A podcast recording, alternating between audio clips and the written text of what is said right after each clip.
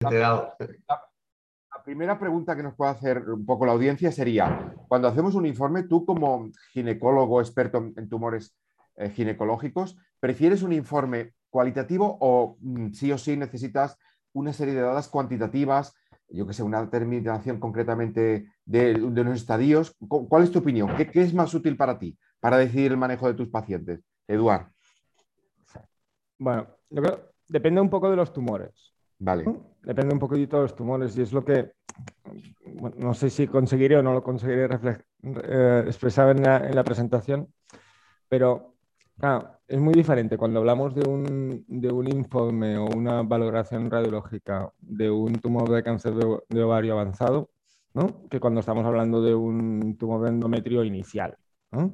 Luego, ah, actualmente Actualmente, sobre todo, por ejemplo, cuando me refiero a, a los tumores de, ovario avanzado, ¿de acuerdo? Eh, nos es muy importante el tener una información detallada de toda la enfermedad que haya. A mí que me digan imágenes sugestivas de carcinomatosis, eso ya lo sé yo, ¿sabes? Con la ecografía o solamente con la clínica, ¿no? Mm. Lo que me interesa es saber dónde lo vemos por radiología, ¿no? por, el TAC. Que luego ya sabemos que dentro de la, paciente hay el doble de enfermedad. pero, pero sí que identificar claramente dónde nosotros vemos la enfermedad, precisamente para ver si es que ya hay un criterio de irresecabilidad para no meter a esta paciente en un quirófano. Porque lo de hacer una laparoscopia para una biopsia, ah, haríamos una laparoscopia por una biopsia en el caso de que ah, consideremos que es tributaria cirugía. Pues si ya consideramos que es irresecable, le hacemos menos daño haciendo una, una VAC por ecografía. ¿Mm? Luego ahí, sobre todo, ¿no? el papel es muy importante. Eh, Eduardo, sí, Dani, adelante. Dani.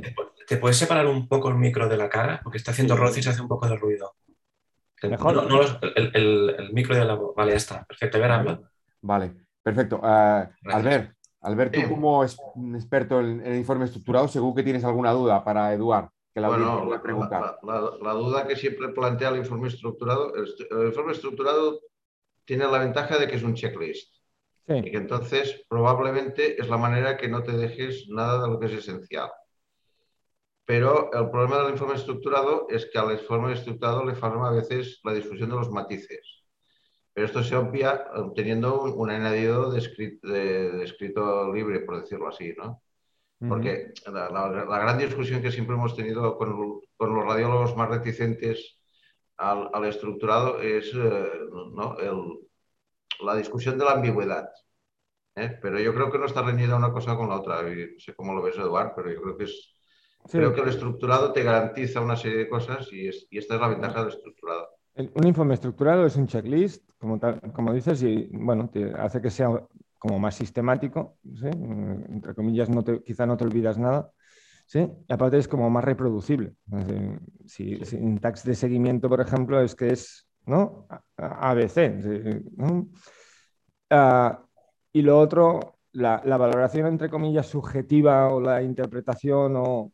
yo creo que para eso, sobre todo hablando de ginecología oncológica, para eso hay un comité yo creo que toda, bueno, de hecho lo que, lo que digo, ¿eh? es decir, para mí todas las imágenes hay que, hay que mirarlas en un comité, aunque sea el tumor más inicial y el que menos, entre comillas, en el caso más fácil que tengamos del año, me da igual, ¿no? Es decir, aunque sea, está claro que, que, estas imágenes ya han sido valoradas y es verdad que ya ha tenido un informe, pero el presentar a la paciente prequirúrgicamente o, o antes del inicio de cualquier tipo de tratamiento, Valorar un momento todo el caso, valorar también las imágenes radiológicas, ayuda a que entre todos ¿no? compartimos una paciente, porque si no es como la idea de una paciente es como una parcela, ¿no? yo tengo esto, yo hago esto, yo hago esto, yo hago esto. Con las unidades funcionales ya no es parcelas, es que es todo el mundo hace todo, entre comillas, pero que somos partícipes de un conjunto global. Y por eso digo que todos los casos en mi opinión, deberían presentarse previamente. Em, em, Albert, Eduard, todavía tienes un poco de, ruido de fondo. No sé si Has probado. Dani, eh, a, lo mejor, o sea, a ver ahora. Es el roce del micro con la. Con la Probablemente es. Me voy tocando la barba. Vale. Sí, solamente es esto, lo siento. Vale. No pasa nada. pasa nada. Vale, después, eh, Eduard, tenemos muchos compañeros de, medicina nuclear en la audiencia y todo el mundo estará pensando, a ver, ¿qué piensa el doctor Sala del PET-TAC? Eh, ¿Qué piensas? O sea, ¿es útil para ti en la valoración de los pacientes con tumores ginecológicos? ¿Cómo lo valoras este tema, Eduard? En la presentación no hablo mucho del PET. Ya, ya, sí, sí, sí, sí. Vale, luego el PET-TAC, pues Ah, pues hace, no sé, eh, desde el punto de vista de, bueno, desde nuestro funcionamiento, es, ¿no? Era algo que hace cuatro años teníamos que pedir una instancia al gobierno para pedirlo, ¿no? Y ahora está dentro de nuestra práctica clínica, ¿vale? Luego, ah, el PETAC yo creo que tiene muchas utilidades en, muchos supuestos. En el ovario por ejemplo, para nosotros es muy útil en el momento de las recidivas, porque cuando uno se plantea el tratamiento de estas, de las recidivas del, ovario, ah, cuando nos valoramos la posibilidad de hacer un rescate quirúrgico, es muy importante saber que solo tengo eso que veo, ¿no? Vemos por imagen del TAC, Y descartar otras, otras localizaciones.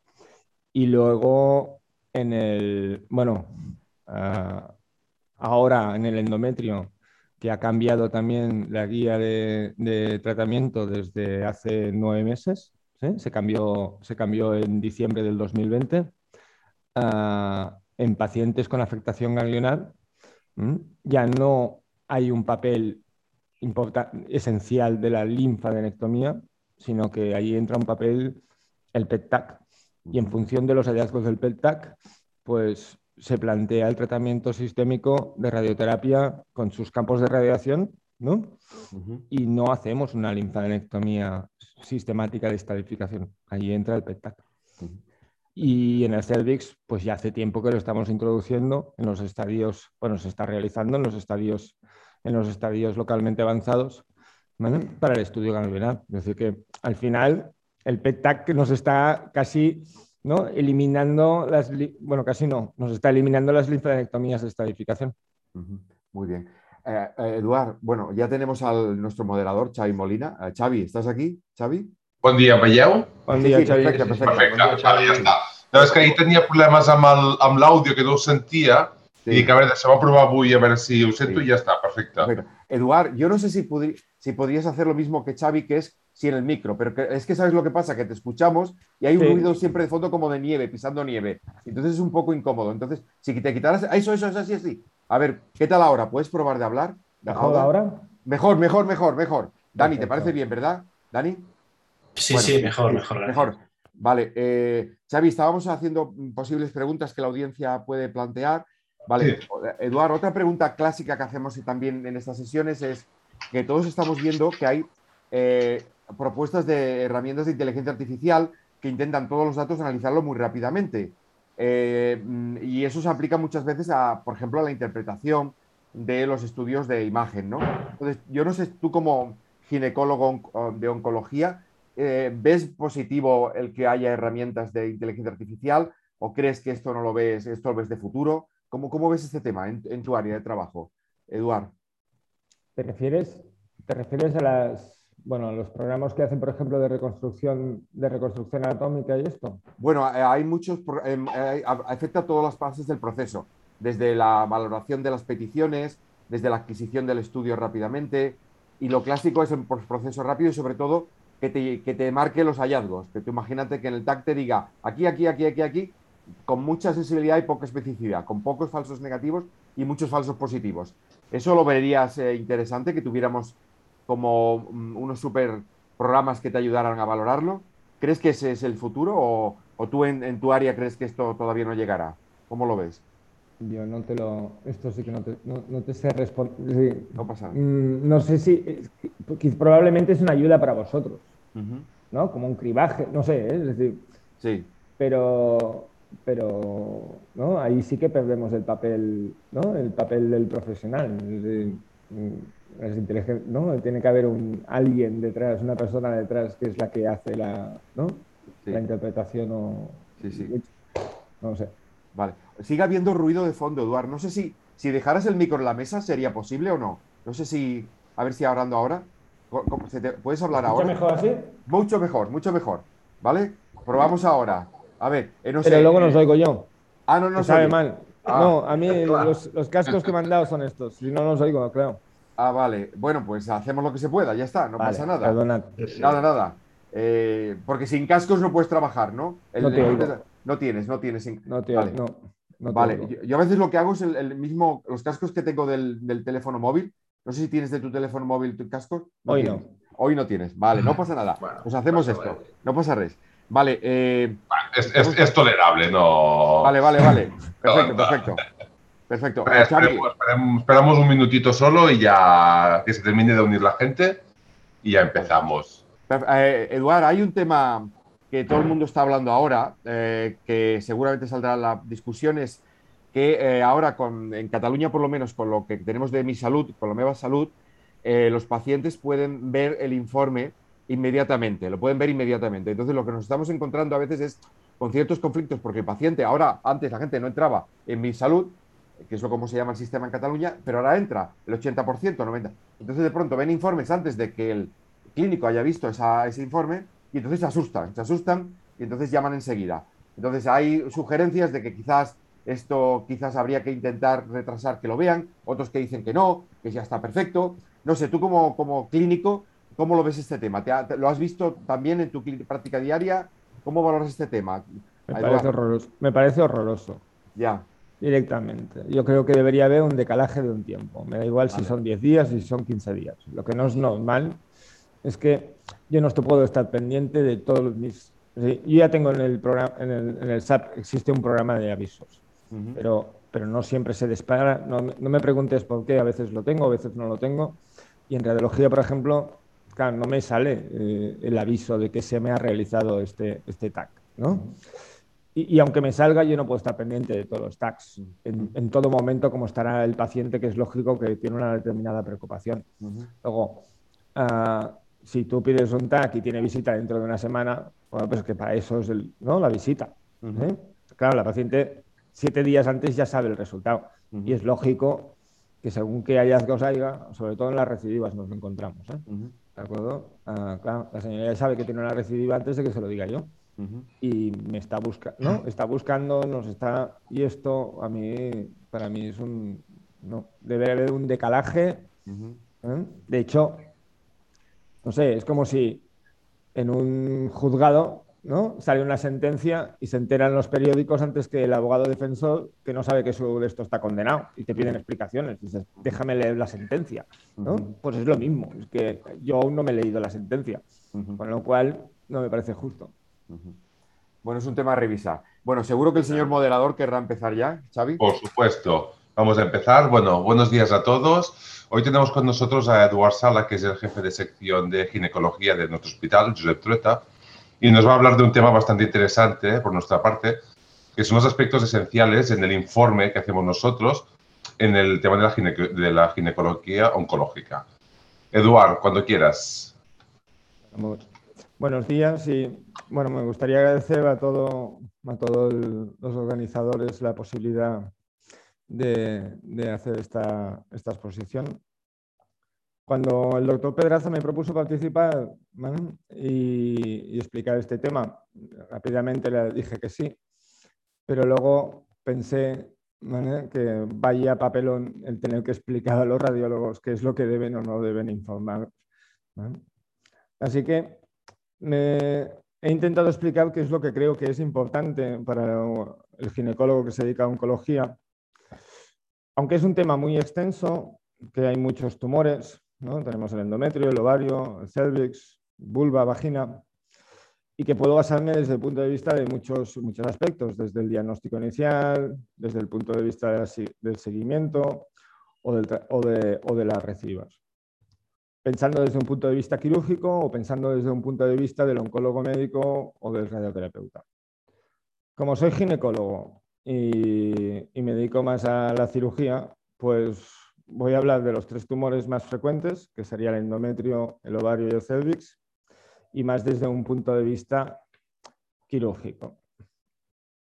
Algunos de vosotros, pues ya nos conocéis, Pero ah, para los presentes que no nos conozcan, bueno, pues ah, deciros que el Hospital Josep Trueta de Girona es el centro de referencia de los tumores ginecológicos de la provincia de Girona, que es un hospital de tercer nivel y que en lo que llevamos de año ah, llevamos atendidas todas estas pacientes. son aproximadamente casi 150 pacientes. Es decir, que trabajo ya, ya tenemos. Ah, creo que el volumen de pacientes es importante y todo este volumen no puede ser basado ¿eh? sobre una, dos, tres personas. Es decir, esto, para eso se crearon las unidades funcionales. Y cuando hablamos de unidades funcionales, ah, hablamos de la idea de bueno, pues una visión multidisciplinar de la paciente con esa visión global. Dependiendo a quién le preguntes cuando hablamos de unidad funcional, alguien pondrá, pues, dirá, pues sí, está, está compuesto por cirujano, por el oncólogo médico, radioterapeuta, a veces alguien te dice la enfermera, a veces alguien dice el fisioterapeuta, a veces alguien dice el, nutricionista, ¿vale? Pero, bueno, pues hay, hay gente que falta, ¿vale? Y es muy importante y a veces nos los olvidamos. Y estos son los radiólogos, los médicos de nucleares y el atomopatólogo. Y, quisiera remarcarlo porque es súper importante, ¿vale? Ah, toda esta gente que a veces ¿no? No, se ha tenido tan importancia o parecían menos relevantes. ¿no? Pues porque ah, para que un equipo funcione, todos ¿sí? necesitamos remar en el mismo sentido y encima, ah, para que una unidad funcional funcione, también necesita muchas horas juntas de vuelo. una, estabilidad de un equipo de trabajo ah, con el tiempo, tiempo, tiempo, ah, da su efecto y empezamos a conocernos todos y qué es lo que necesita uno y qué es lo que necesita el otro. Empiezo la presentación con lo que creo que son dos puntos importantes. En que el tratamiento de las pacientes debe planificarse de forma preoperatoriamente en un comité multidisciplinar con la revisión de las imágenes Ah, esta revisión de las imágenes en un comité no significa un acto de vamos a ver qué de desconfianza, a ver si se han olvidado o no se han olvidado, o aquí me dice esto y, yo veo esto, sino todo lo contrario, es decir, es compartir para mí una decisión terapéutica y en la cual yo como cirujano intento explicar qué es lo que las dificultades que, creo que me voy a encontrar en, una paciente y compartir mis, mis dudas y que, que, todo el mundo y sobre todo los radiólogos me puedan ayudar, pues mira, aquí puedes encontrarte esto, aquí te puedes encontrar esto y de esta forma, bueno, pues ah, todos, todos aprendemos y, la, la, paciente se lleva, se lleva un mejor resultado. Y la otra es disponer de informes estructurados que permitan, que permitan ah, ser sistemático en la descripción de la enfermedad y a la vez que son informes que pueden ser reproducibles. Esto nos permite identificar hallazgos relevantes que quizá previamente hemos predefinido, las anomalías, no olvidarnos de las anomalías anatómicas, evaluar la enfermedad a nivel local, a distancia o, metastásica. Cuando hablamos ya de los, tumores, eh, os quiero explicar bueno, en qué consiste un cáncer de ovario avanzado, que ya vosotros lo veis ¿sí? con las pruebas de imagen pero cuando nosotros planteamos una cirugía de citorreducción, ah, empezamos haciendo una laparotomía sifopúbica, de arriba abajo. Y hacemos una ah, exposición o una revisión de toda la cavidad abdominal. La verdad es que por TAC o por imagen la barriga es muy grande y la verdad es que en, un, quirófano la barriga es muy grande, con muchos recovecos, y, hay que revisar todos esos recovecos si hay o no hay enfermedad. Hemos de pensar que la resección completa de toda la enfermedad visible es el objetivo del tratamiento quirúrgico. Y si nosotros pensamos que una cirugía va a ser incompleta, ya sea como citorreducción primaria o citorreducción secundaria o cirugía de intervalo, no deberíamos realizarla de forma intencionada. Es por esto que es muy importante identificar y definir los criterios que de entrada ya contraindican una citorreducción abdominal. Después explicaré, ¿no? entraremos más en el tema, pero clásicamente, bueno, hablábamos de la infiltración profunda en el mesenterio del intestino delgado, la carcinomatosis difusa del intestino delgado, que pueda comprometer una resección amplia y posteriormente, sí, un intestino, un intestino corto, o las afectaciones del tronco celíaco, las arterias hepáticas, la arteria gástrica izquierda, etcétera, etcétera. A su vez, tenemos que considerar que casi un 20% de las masas anexiales malignas no son primarias ovario, sino que son metastásicas de otros tumores primarios, como sobre todo los del tracto digestivo, páncreas y mama a nivel peritoneal.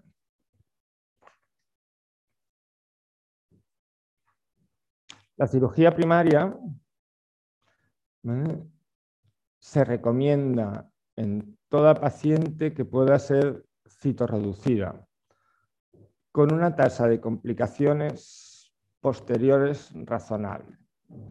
Y quiero decir con ello que es importante pues, prequirúrgicamente valorar el riesgo-beneficio a, favor de esta cirugía primaria, en la cual, pues lo que intento, vuelvo a remarcar, es importante destacar si hay o no hay enfermedad irresecable.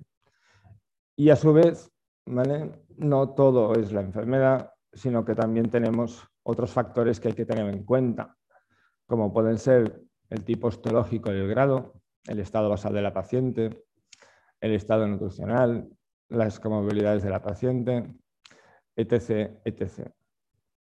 Ah, es importante el tipo histológico porque ah, a veces mm, ah, puede obligarnos en algunas determinadas circunstancias, por ejemplo, en un tumor seroso de bajo grado, que sabemos que la respuesta a la quimioterapia no ayudante será muy baja o nula. Ah, en estos casos, aunque nosotros, si, hubiera, si es un carcinoma seroso de alto grado, plantearíamos una, quimioterapia no adyuvante, en estos, en los de bajo grado, ah, nos vemos obligados a pues, intentar hacer una cirugía, en este caso primaria. En el caso en que una paciente no sea tributaria una cirugía primaria, es cuando planteamos un tratamiento de quimioterapia en el lugante. Y seguimos el esquema de, la ESGO para planificar después si, después de los ciclos de quimioterapia en el lugante, sería tributaria hacer una citorreducción secundaria o no sería secundaria una citorreducción secundaria. En el 2018, la doctora Valls y la doctora Onfield del Servicio de Radiología de aquí del Trueta presentaron ya este póster en el cual intentaban, intentaban explicar la importancia de un informe estructurado en el cáncer de ovario avanzado. Allí explicaban los criterios de resecabilidad. Hay que destacar que estos criterios de resecabilidad no son universalmente aceptados y en ocasiones son centro dependientes. Los criterios que sí contraindican una citorreducción abdominal, tal como hemos dicho, sería la infiltración profunda de la raíz del mesenterio, las carcinomatosis difusas del, intestino delgado, afectación difusa del estómago y duodeno, aunque sí que si es una resección limitada es factible, de la cabeza y el cuerpo del páncreas, sí se puede resecar la cola del, páncreas, la afectación del tronco cilíacos y hay enfermedades que son potencialmente resecables y es lo que me refiero cuando son centrodependientes. ¿sí? Serían las adenopatías inguinales axilares, los nódulos retrocurales, la afectación pleural focal, las metástasis pulmonares aisladas o metástasis esplénicas, hepáticas capsulares o una hepática única y profunda, dependiendo un poco de la localización. Y ellas, no voy a no voy a, entrar en todo este ejemplo de informe estructurado, pero ellos bueno, pues presentaron este, este, este informe, en el que creo que lo que intentaba era ah, explicar qué es lo que nosotros ¿sí? creemos que es lo importante y esencial, sobre todo a la hora de plantearnos una cirugía o un seguimiento de esta enfermedad. Hablamos de, los hallazgos a nivel de, la pelvis y de los ovarios, el sistema linfático, la enfermedad peritoneal, metástasis a distancias hematógenas y otros hallazgos, ¿vale? como ya sea la hidronefrosis, anomalías, ah, anomalías vasculares, etcétera.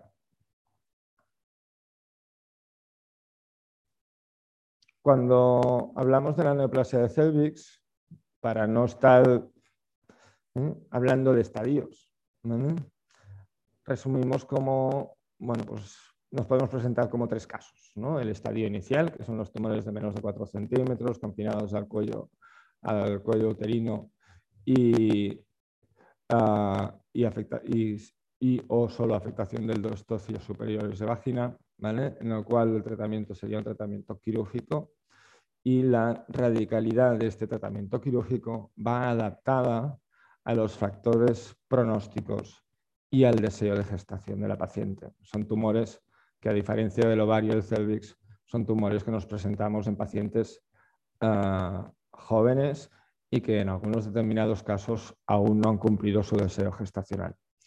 Otro eh, el otro caso sería el estado localmente avanzado, que lo definiríamos como tumores de más de 4 centímetros con una extensión a nivel del parametrio o que afecta el tercio inferior de la vagina. El tratamiento en estos casos es quimioterapia y radioterapia con una intención radical y se adecua a los campos de radiación a la afectación granular, ya sea eh, el, campo de radiación estándar sería que cubriría eh, el útero y los parametrios y digamos la zona pélvica de los ganglios y en caso de afectación del territorio ganglionar paraóptico, el campo de radiación se adapta a todo el campo paraóptico. Y luego tenemos la, enfermedad metastásica, en los cuales hay una afectación de un órgano sólido o una carcinomatosis peritoneal. Aquí hay que explicar que es posible que a veces en algún caso, ¿vale? con una oligometástasis podríamos valorar y según en qué determinadas circunstancias tener una valoración individualizada.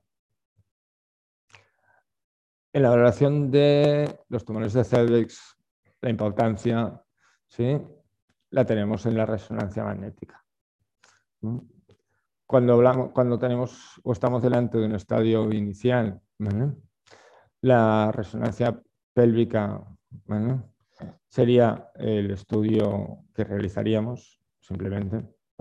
Y cuando estamos delante de un tumor localmente avanzado, realizaríamos una resonancia magnética y un PET-TAC para el estudio de la afectación ganglionar y descartar metástasis a distancia. Esto es la clasificación de la FIGO del 2018, que es la que seguimos a la hora de, la estadificación de los tumores de cervix.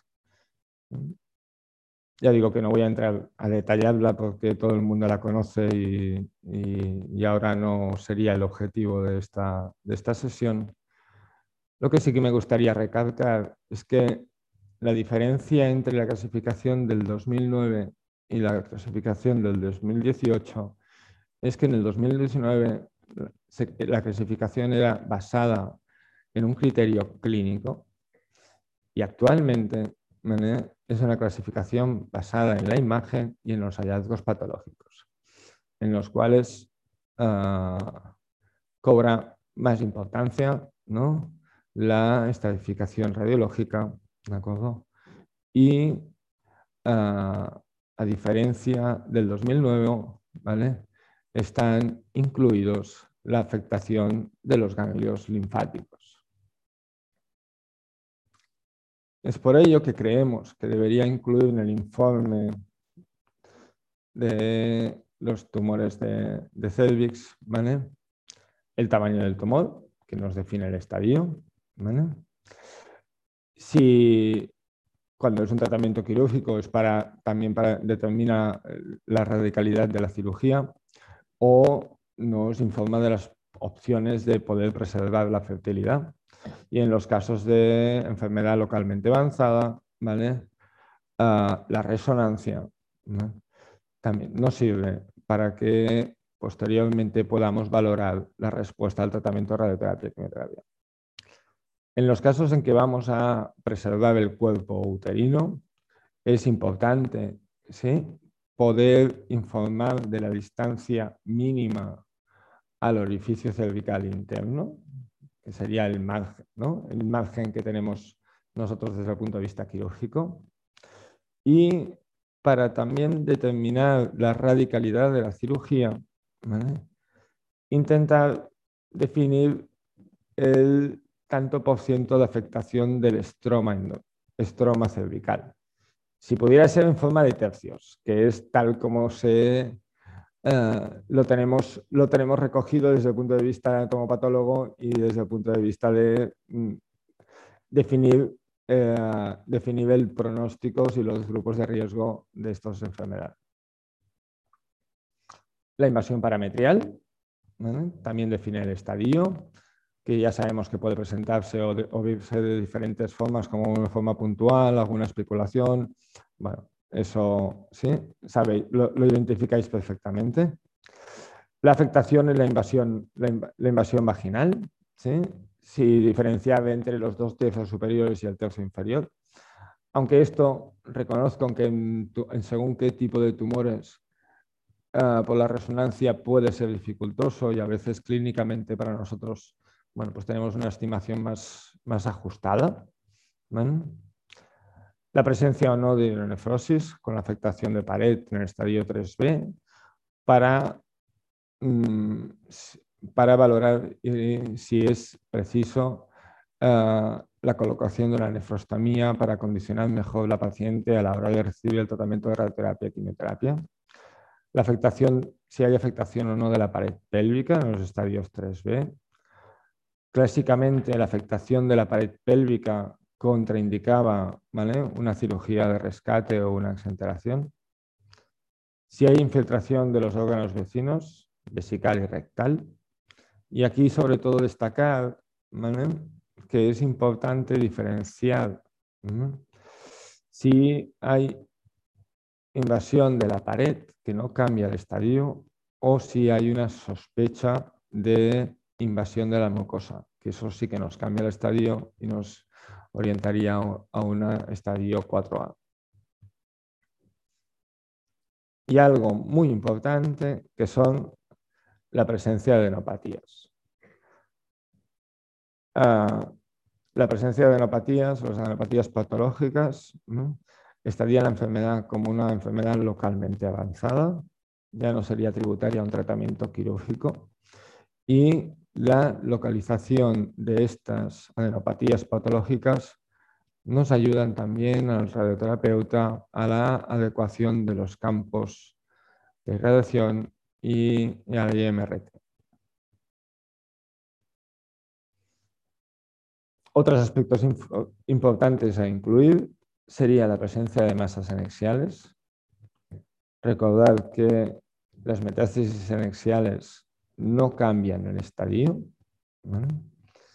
Y otras consideraciones a nivel uterino, como podría ser la presencia de miomas o cualquier otra patología benigna ah, ginecológica.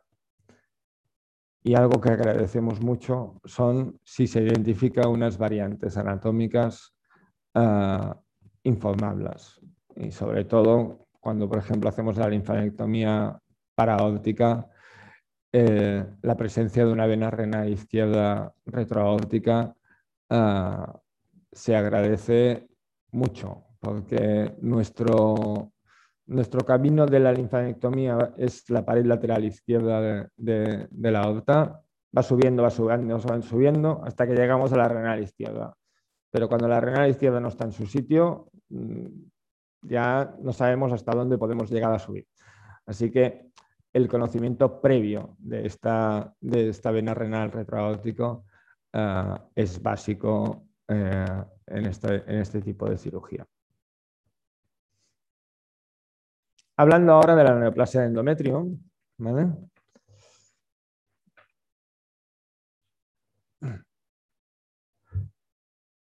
Informaros que el 18 de diciembre del 2020 salió la nueva guía del manejo del cáncer de endometrio. En ella, ah, el estudio molecular, ah,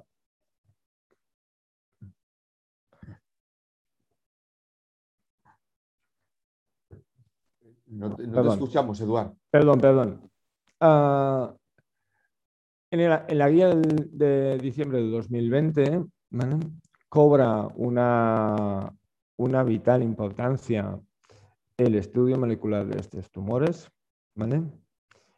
y donde la linfanectomía sistemática de estadificación ah, desaparece. Como imagino que no hay muchos anatomopatólogos en esta sesión, no voy a entrar mucho en la valoración de los marcadores, simplemente explicar que ah, la valoración que los marcadores inmunohistoquímicos que estudiamos nosotros serían el P53, las proteínas reparadoras del DNA para cribaje del síndrome de Lynch y el gen Y que preferiblemente este estudio molecular debería realizarse de forma prequirúrgica. Las pruebas de imágenes necesarias, ¿sí? aconsejables, sería la resonancia magnética, independientemente del grado estadio, para definir la infiltración miometrial, que en manos de un ecografista ginecológico experto tiene la misma definición Ah, que la ecografía transvaginal, pero nos define mejor la afectación cervical y la afectación ganglionar. Y en los casos estadios 2 o superiores, en tumores de alto grado o no endometrioides o en pacientes que presenten adenopatías por resonancia, deberíamos realizar un TAC. Cuando estudiamos los marcadores Ah, moleculares, seguimos para clasificarlos, seguimos este algoritmo, que no lo, vamos a, no, lo voy a explicar. ¿vale? Y la estadificación de la FIGO del 2009 para valorar la infiltración, la afectación del estroma cervical y, bueno, vagina y anejos. Con todo ello, de forma prequirúrgica, intentamos, con el grado histológico, con el estadio y con los marcadores moleculares, intentamos establecer lo que serían los grupos pronósticos, que hemos ampliado a, cinco. Serían el, bajo, el riesgo bajo, el riesgo intermedio, intermedio alto, alto y la enfermedad avanzada. Y en función de estos grupos pronósticos, adecuamos nuestra cirugía. Explicar pues que en los tratamientos, en el tratamiento de los casos iniciales, que serían los más frecuentes, en estos momentos el tratamiento que estamos realizando sería una histerectomía total con doble anexectomía y biopsia selectiva del ganglio centinela. Según qué tipo histológico, serosos de alto grado sobre todo, sería la aumentectomía. Cuando el paciente tiene un pronóstico, es de un grupo bajo o riesgo intermedio, cuando nosotros hacemos la, perdón, la biopsia del ganglio centinela en estos momentos, ¿vale? Lo hacemos con verde de indocianina. Es una punción de, de, una sustancia que en unas determinadas condiciones pues, se vuelve fluorescente ¿De acuerdo? Luego hicimos, hacemos la punción en ese momento a nivel del cuello de la matriz y ah, posteriormente ya intraquirúrgicamente identificamos este ganglio. Cuando son tumores de riesgo bajo o intermedio, puede pasarnos que no bueno, pues nos puede pasar que no detectamos en esos casos ¿vale? el presencia del ganglio centinela, pero si es así como el riesgo de afectación ganglionar es inferior del 6%, no realizamos linfadenectomía, pero en el caso de que eh, en los casos de riesgo intermedio o alto, si no identificáramos el ganglio centinela dentro de la cirugía, sí que deberíamos realizar la linfadenectomía de estadificación del lado de no identificación del ganglio y la linfadenectomía parótico si fuera factible. Es por eso que ha cobrado mucha importancia la sospecha o la valoración ganglionar desde el punto de vista radiológico. Porque cuando presenta eh, adenopatías sospechosas, ya sea por, es que el tamaño, la forma, no acaba de, no puedo decir que es patológica, pero sí que, bueno, podría ser sospechosa. Eso es importante explicarlo porque si esa adenopatía sospechosa no coincide con el ganglio centinelo, deberíamos ir a hacer la exéresis selectiva de esa adenopatía. O, por el contrario, cuando claramente son adenopatías patológicas, ya no estamos hablando de un estadio inicial, sino que catalogamos directamente como una enfermedad estadio 3C1, 3C2 y deberíamos tratar a este paciente como un estadio avanzado. Y los casos de neoplasia de endometrio en estadio avanzado, estadio 3, 4, cada vez más podemos decir que se parecen ¿sí? a un tumor de ovario. Y la primera opción de tratamiento vuelve a ser la citorreducción con una finalidad R0 si creemos que lo podemos conseguir con una movilidad aceptable. Habitualmente, ¿sí? la vía de acceso sería el acceso laparotómico y no hacemos linfadenectomía de forma sistemática de estadificación sino que ah, solo deberíamos hacer el en ganglional de las adenopatías ah, identificadas previamente patológicas. Resumiendo, pues, ¿qué deberíamos incluir en el informe? Pues en los estadios iniciales, ¿sí? el tamaño del tumor, mm, morfología uterina, ah, presencia de miomas, siempre son de ayuda a la hora de plantear al ser una cirugía endoscópica.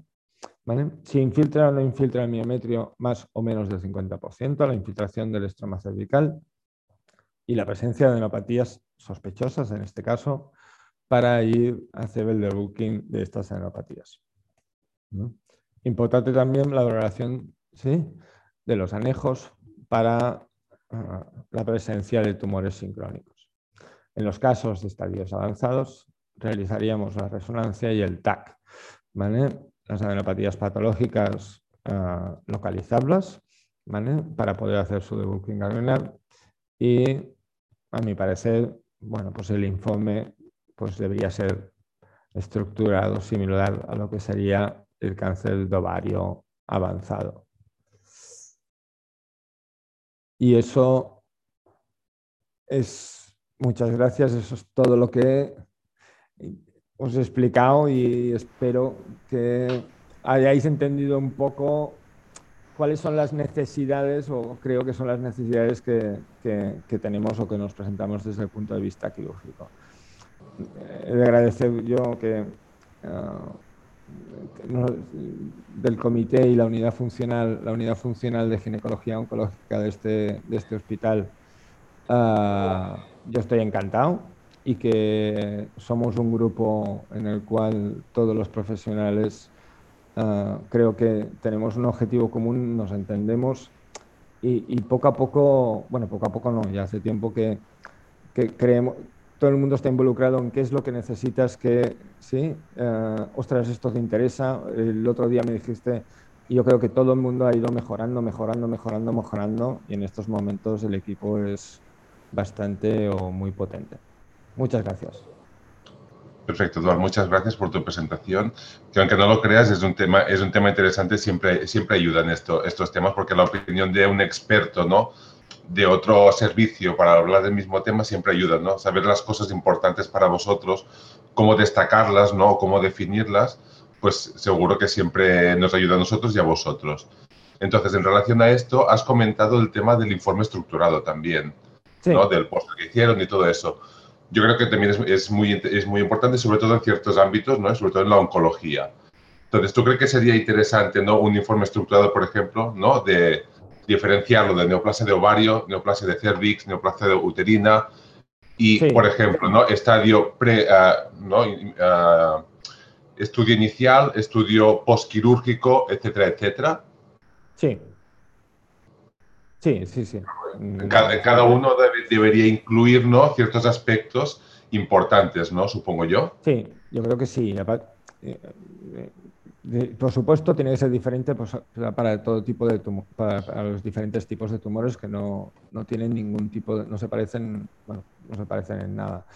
Y la otra es que, uh, claro, cuando yo me planteo, vamos a hablar del, del, ovario, avanzado. Si yo me planteo de entrada ya la cirugía primaria, ¿sí?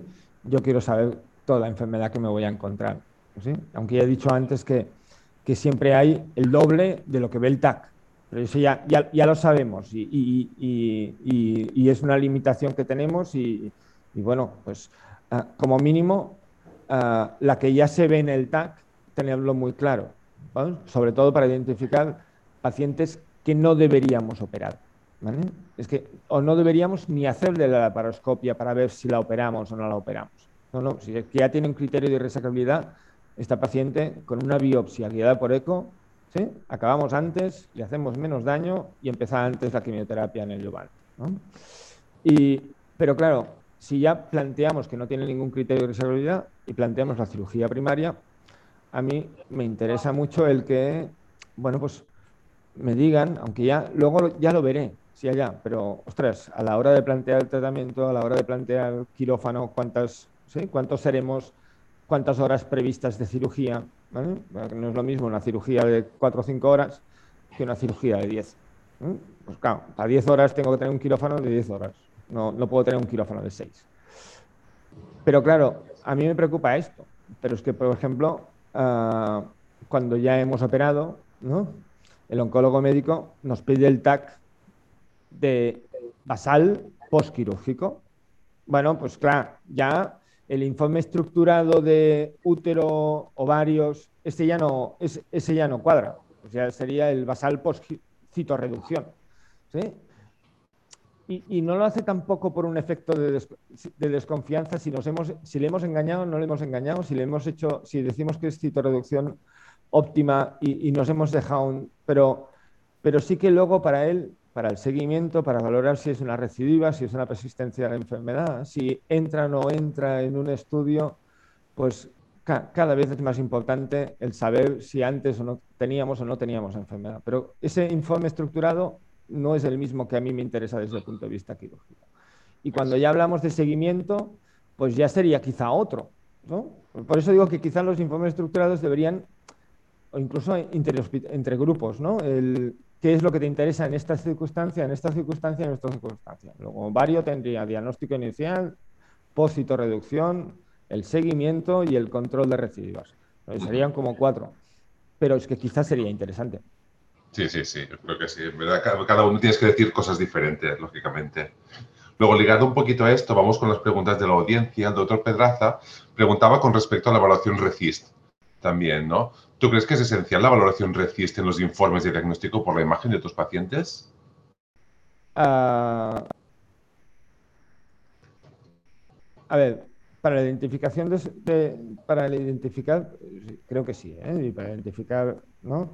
imágenes sospechosas ah, que podríamos caracterizar, sobre todo las adenopatías patológicas, y uh, luego en, bueno, pues, en oncología médica y ¿no? para valorar la, si tenemos persistencia o no persistencia de enfermedad, si tenemos la recidiva o no recidiva, es bueno, pues lo único que nos, no, no, nos basamos en ello. ¿no? Y creo que es, necesario alguna forma de objetiva de poder valorar esto. Perfecto. Otra pregunta doctor Pedraza. Dice que eh, si puedes comentar tu experiencia con la diferencia entre comité de tumores y la unidad funcional. ¿Y cuáles son las ventajas de las unidades funcionales? A ver, la unidad funcional, la unidad funcional es ah, una estructura conjunta una consulta gigantesca para entendernos, en las cuales puede haber varios cubículos, ¿de acuerdo? En que se visita el paciente por, todo, ¿no? por todos los profesionales. Cuando decimos esto es, jo, ¿y lo ven cinco médicos? No, no lo ven cinco médicos. Si solo necesita verlo ginecólogo, ¿sí? Solo lo ve el ginecólogo. Pero sí que ah, el trabajar codo a codo con el profesional de al lado, ¿vale? Con el tiempo, pues es que vas viendo qué es lo que le preocupa al oncólogo médico. Mm. El, que yo haga de cirujano, ¿no? Yo haga mi trabajo, ¿no? Y yo le diga al paciente, ya está operada, ¿no? Mm, ahora tiene que ir al oncólogo. Es como, es una, hacemos un paciente en forma de parcelas. Esto ya no es mi problema, ¿no? No, el paciente es el mismo y la patología es la misma, en la cual tiene un tratamiento. ¿no? Se ha ido. ¿Vale? Sí, la pantalla, sí. No sé qué ha pasado. Luego, la unidad funcional. No toco más. La unidad funcional es el, el poder trabajar de forma conjunta multidisciplinar con esa paciente. Y al final uno aprende qué es lo que quiere uno, qué es lo que quiere el otro, qué es lo que necesita este, y trabajamos conjuntamente. Al final cada uno tiene su parcelita, pero, pero es una visión global. El comité es una reunión de trabajo en el cual presentas casos. pero, pero allí no hay un... Eh, allí no hay un manejo, no, no existe la paciente, con lo cual es una, presentación de casos en los cuales pues, vamos a opinar cada profesional, pero no, eso no hace que uno tenga una visión conjunta o global de la paciente. Cada uno, todo va junto, pero mm, es diferente. No sé si me he podido explicar bien. Sí, sí, perfectamente, ya se ha entendido bien. Otra pregunta del doctor Pedraza dice que durante la pandemia, la pandemia se han hecho muchas sesiones online, pero ahora se debe decidir ¿no? cómo continuar este tipo de sesiones. ¿Tú crees que la participación en las unidades funcionales debe ser presencial siempre o puede haber participación online de algún profesional? A mí, a mí no me gusta online, pero, pero es verdad que, bueno, si algo nos ha enseñado la pandemia es que es totalmente factible, ¿no? Y, al principio quizá costaba más, pero que mm, se trabaja igual de bien, sea presencial o, online. Es decir, la gente es igual. Yo creo que no, no afecta, no afecta igual. Perfecto. Y otra última pregunta que nos hace es que en los últimos años se han puesto en marcha equipos híbridos de resonancia. ¿Tú crees que puede ser útil esta tecnología, en la valoración de los pacientes con neoplasia oncológica? No te sé contestar. En estos momentos nosotros mm, seguro que empezará a haber indicaciones, pero en estos momentos no tenéis ningún tipo de indicación, ¿no? ¿Qué tipo de indicación? Hay, poca experiencia ahora de momento. Se tiene que ir viendo. Perfecto, muchas gracias por contestar las preguntas. Vamos a dar la, palabra al doctor Albert Maroto, que a ver si, no, si tiene algún comentario al, respecto. No, bueno, básicamente agradecer a Eduardo por la exposición. Eh, creo que esto se enmarca claramente en la necesidad siempre del trabajo conjunto y multidisciplinar, que el llanero solitario sea la especialidad que sea, yo creo que no es una situación ya de presente, ya no digo de futuro, ya no de presente, que no se puede trabajar aislado. Ah, comentar a la audiencia que sí que es verdad que luego hay, luego hay problemas prácticos. Por ejemplo, el informe estructurado que sobre el papel es, es, es, esencial y todo esto, pues luego nos encontramos con la dura realidad de que las herramientas informáticas de las que disponemos eh, nos lo hace muy complicado y que estamos picando piedra porque parecería, dice, ¿no? Hemos presentado un informe estructurado magnífico de casi hace ya, bueno, 2018. Y estamos en 2021 y todavía no lo tenemos en el SAP. Entonces, pero bueno, esto, estos son, son, los, son los detalles, ¿no? Pero no lo tenemos físico, ¿sí? pero lo tenemos mental. Efectivamente. Y en el comité, ¿sí? Ah, lo revisamos si lo, si lo hacemos. ¿sí? Eh, aunque, a veces el informe quizá escrito no, no tanto, pero que eso en el comité sí está. Y, y, es como, ostras, a ti te preocupa, ¿sí? ¿Te preocupa ver detrás del hígado? Sí, exacto. A ver detrás de aquí, efectivamente. Las cúpulas diafragmáticas, tal. ¿sí?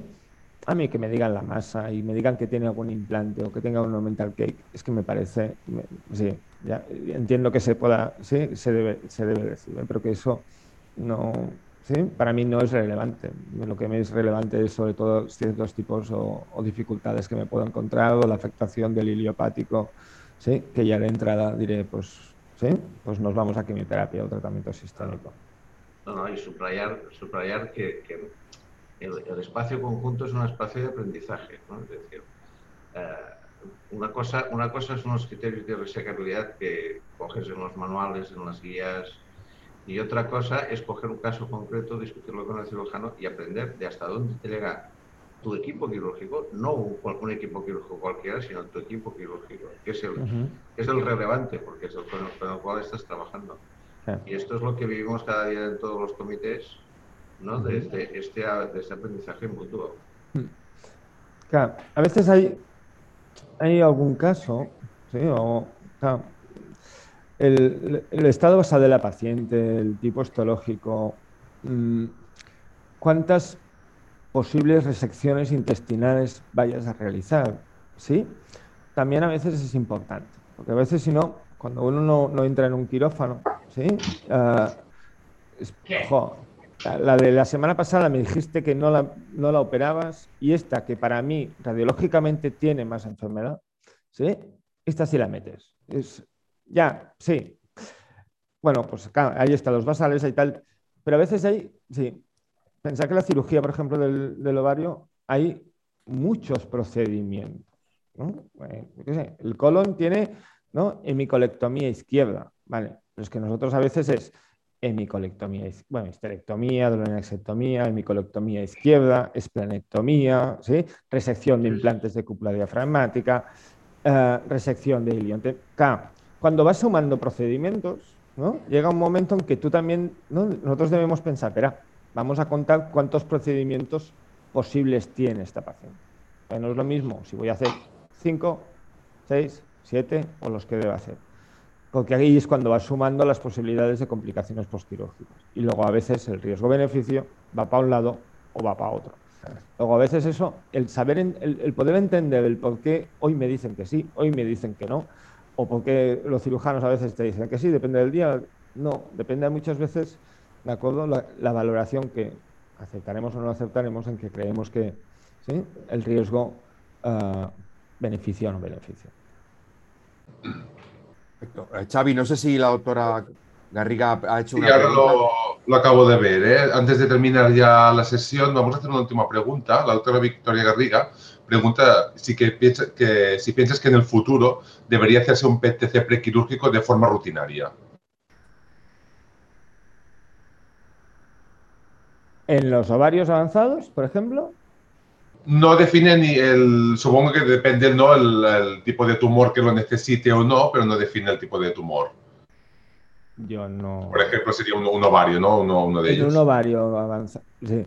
Empezando que la carcinomatosis no te la, no te la definirá, eh, no. Y en, y en otros tipos de tumores, de momento, el, solo en, creo en los que son enfermedades, ¿sí? En enfermedades avanzadas o, o en, algún, o en los casos de recidiva, sí, que nosotros solemos pedir el PET-TAC, pues cuando nos planteamos un tratamiento quirúrgico para descartar enfermedad, metástasis a distancia pero de forma sistemática no. Ahora definía que sí, que hablaba del, ovario. Ovario tampoco, porque si no, quizá no haríamos ninguna cirugía, ninguna cirugía primaria, ni tampoco quizá haríamos cirugía de intervalo. Perfecto. Pues nada, hemos terminado con las preguntas. Muchas gracias, Eduardo, y muchas gracias al, Albert por vuestra participación. Vamos a dar el turno de palabra al doctor Pedraza para terminar la sesión. Vale, muy bien. Eh, Xavi, muchas gracias por tu excelente moderación. También gracias, Albert, por tus intervenciones acertadas. Y, eh, Eduard, yo lo que hago ahora al final es un resumen para la audiencia. Yo creo que tú nos has dicho como cuatro mensajes, para resumir mucho, nos has dicho, eh, has dicho, es posible que yo vea mucho más hallazgo en el campo quirúrgico que vosotros en el TAC, pero por favor, es muy importante porque yo necesito saber la irresecabilidad y no irresecabilidad. Después nos has dicho, el informe estructurado para mí es útil, pero nos has dicho, es que no solo en cada uno de los tumores, sino en cada una de las fases de la evolución. O sea, has dicho incluso cuatro fases y cuatro posibles informes estructurados en cada tumor. Después nos has hecho, por ejemplo, en cada tumor has explicado un poco los datos que para ti son importantes. Por ejemplo, en el cervix lo has explicado muy bien y has dicho todos los puntos lógicos, pero yo me he quedado con la idea de, hostia, invasión del estroma en tercios. Y después has dicho, oye, veina renal izquierda retroaórtica, decírmelo por favor, que es muy importante, ¿no? Y yo creo que al final el mensaje clave que has dicho es, estoy a favor de la unidad funcional, no ver al paciente en parcelas, sino ver al paciente globalmente y eso es lo importante y es lo que has remarcado globalmente. ¿Te parece bien este resumen? ¿Quieres añadir algo, Eduardo? Perfecto, perfecto. Y, que cuando hablamos de, y que cuando hablamos de, de, multidisciplinar, ¿sí? No sé, es decir, creo que es todo el mundo. ¿sí? No, nos olvidemos, sí, no el cirujano, el oncólogo, pues, no, no, que sí, yo sin radiólogos no soy nadie, ¿sí? Y, sin anatomopatólogo nos vamos ahora a la patología, ¿no? a todos los marcadores moleculares. Eh, a ver, que, es, verdad que estáis en el sótano, pero sí, mm, es que sin vosotros no, no, vamos, no hacemos nada, es que ni avanzamos en el, sí, aún estaríamos ahora.